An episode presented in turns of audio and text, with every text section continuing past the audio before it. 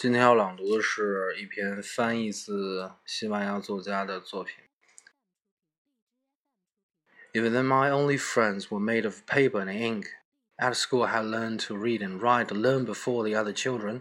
When my school friends saw notes of ink on incomprehensible pages, I saw light, streets, and people. Words and the mystery of their hidden signs fascinated me, and I saw in them a key with which I could unlock unboundless world a safe haven from that home, those streets, and those troubled days in which if even I could sense that only a limited fortune awaited me. My father didn't like to see books in the house. There was something about them, apart from the letters he could not decipher, that offended him. He used to tell me that as soon as I was ten, he would send me off to work, and then I'd better get rid of all my scatterbrained ideas if I didn't want to end up a loser, a nobody.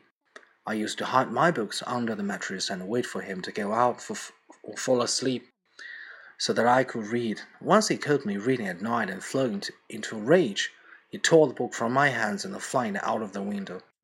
If I catch you wasting electricity again reading all this nonsense, you'll be sorry.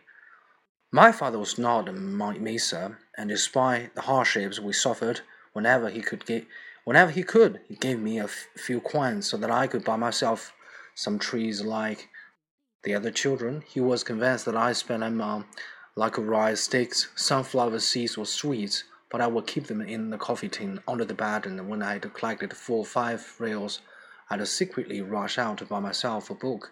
My favorite place in the whole city was the Sempere and Son bookshop on the boulevard. It smelled of old paper and dust. It was my sanctuary, my refuge. The bookseller would let me sit on the chair in the corner and read any book I liked to my heart's content. He hardly ever allowed me to pay for the books he, played in my, he placed in my hands, but when he wasn't looking, I'd leave the coins and manage to collect on the counter before I left. It was only small change. If I had to buy a book with that pretense, I would probably have been able to afford only a booklet of cigarette papers. When it was time for me to leave, I would do so dragging my feet, a weight on my soul. If it had been up to me, I would have stayed there forever. One Christmas, Sempere gave me the best gift I have ever received. It was an old volume, read and experienced to the full. Great Expectations by Charles Dickens, I read on the cover.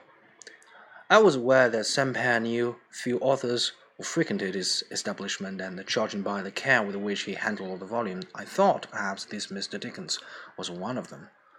A friend of yours, a lifelong friend, and from now on, is your friend too. The afternoon I took my new friend home, hid under my clothes so that my father wouldn't see it. It was a rainy winter with days as gray as lead. And I read a Great Expectations about nine times, partly because I had no other books at hand, and partly because I did not think there could be a better one in the whole world, and was beginning to suspect that Mr. Dickens had written it just for me. Soon I was convinced that I didn't want to do anything else in life but learn to do what Mr. Dickens had done.